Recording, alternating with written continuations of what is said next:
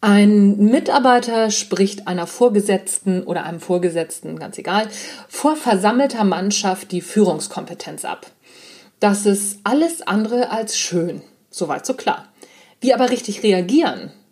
Eine Situation, in der es in der Regel mehr falsche als richtige Reaktionen gibt. Und um es noch fieser zu machen, es gibt keine allgemeingültige richtige Reaktion. Es kommt eben immer darauf an.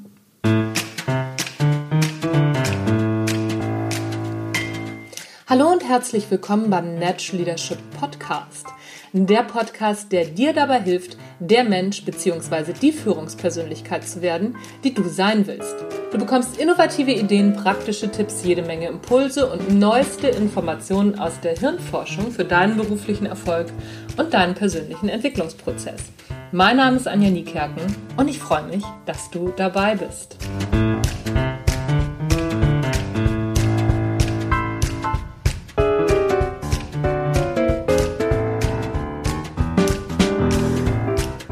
Verbale Attacken. Wer sich verteidigt, hat schon verloren. Natürlich werde ich oft gefragt, wie man am besten auf offene Angriffe, egal ob von Mitarbeitern, Kollegen oder Vorgesetzten, reagiert. Aber es ist tatsächlich so, dass es keine universelle Antwort darauf gibt. Auch nicht, wenn es sich um die zuvor beschriebene Situation handelt. Denn die Situation ist immer nicht klar.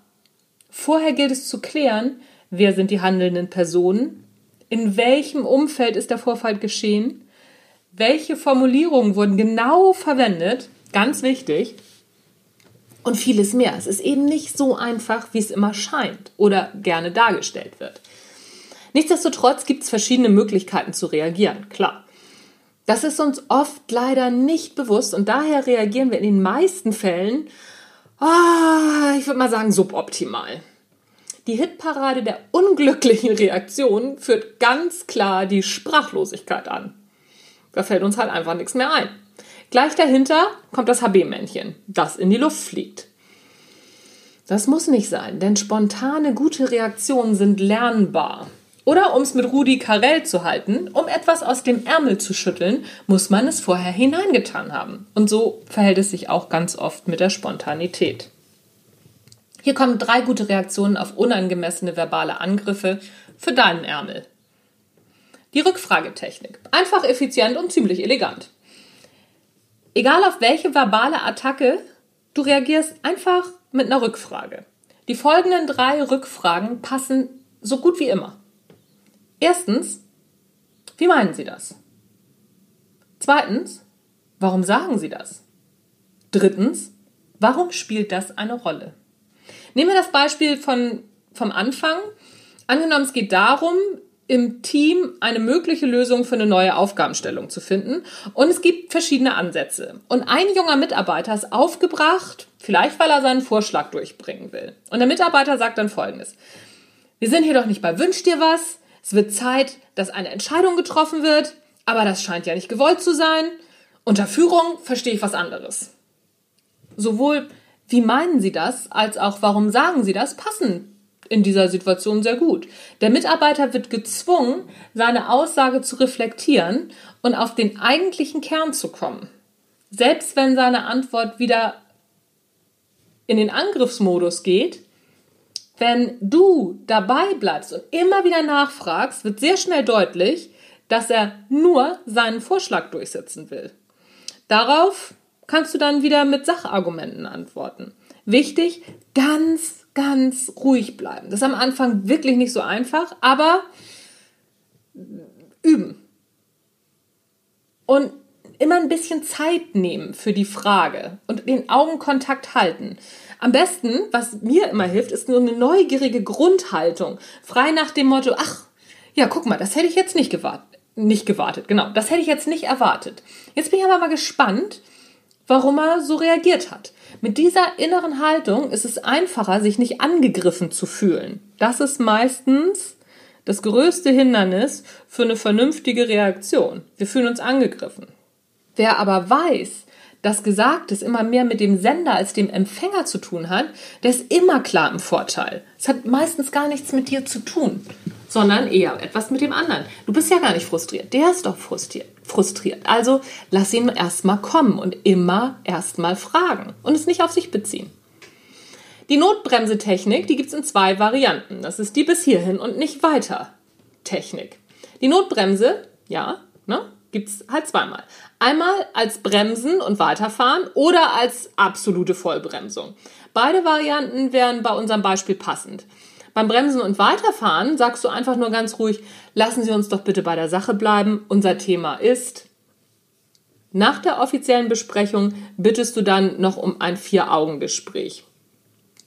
Dies kannst du sofort oder auf einen späteren Termin legen. Sofort hat den Vorteil, dass die Situation noch frisch ist. Später hat den Vorteil, dass du dich entsprechend vorbereiten kannst. Welche Variante du wählst, das hängt von deinen persönlichen Referen äh, Referenzen, genau, Präferenzen ab. Meine Herren, heute bin ich aber der Versprecher, König, Königin, Schnippenfittich, Hütz mit Mütz. So, also, wir waren bei der Variante bremsen und dann weiterfahren. Einfach sagen, okay, lassen wir uns zurück zur Sache kommen wir machen gleich noch einen Termin oder du machst den Termin nach der Besprechung, also sprichst dann deinen Terminwunsch danach an. Das ist deiner Präferenz überlassen. Die Variante der Vollbremsung, die sieht ganz anders aus. Hier reagierst du sofort mit. Vielen Dank für die Anmerkung. Wir brechen hier jetzt einmal ab und ich möchte Sie, Herr XY oder Frau XY, bitten, hier zu bleiben. Alle, allen anderen danke ich erstmal für Ihren Einsatz. Ich werde Sie informieren, wann wir weitermachen. Wenn du dann mit dem Angreifer allein im Raum bist, kannst du mit der bereits erzählten Rückfragetechnik kannst du halt weiterarbeiten. Der Vorteil, du hast ein ganz, ganz klares Signal an den Rest der Gruppe gesendet. Allerdings ist es nicht ratsam, den Mitarbeiter jetzt einen Kopf kürzer zu machen, sondern sich dafür zu interessieren, wie die Situation überhaupt entstanden ist. Und was du vielleicht selber auch dazu beigetragen hast. So hast du eine echte Chance, beim nächsten Mal gar nicht so weit kommen zu lassen. Außerdem hast du die Grenzen ganz klar abgesteckt und deine Position deutlich gemacht, ohne deinem Gegenüber vor allen Leuten die Beine wegzuschlagen, wie er es bei dir versucht hat. Du hast dich also in eine bessere Position gesetzt und trotzdem aber ganz klar und deutlich deine Position klar gemacht. Grundsätzlich bei allen Antworten auf faire oder unfaire Angriffe immer ruhig bleiben. Blickkontakt halten, langsam sprechen und sich in der Tendenz auf den Sprecher zu bewegen. All das signalisiert nämlich Sicherheit. Das ist auch wieder nicht so einfach, gebe ich zu, weil man ja tatsächlich in der Regel gerade unsicher ist. Mir hilft in solchen Situationen dann wirklich diese neugierig interessierte innere Haltung, in der ich immer denke, ach, das ist ja interessant. Was sagt das jetzt über mein Gegenüber aus? Und wenn alle Stricke reißen, und machen wir uns nichts vor, auch das kommt bei mir vor, dann mache ich mir klar, dass es eben nicht nur großartige Individuen da draußen gibt, sondern vermutlich habe ich ein gerade etwas weniger großartiges getroffen. Oder um es mit Eckhard von Hirschhausen zu sagen, mal bist du das Denkmal und mal bist du die Taube. Aber was schert es denn das Denkmal, wenn die Taube auf ihr hockt? Die fliegt auch wieder weg, das geht auch wieder vorbei, das Denkmal bleibt, die Taube geht.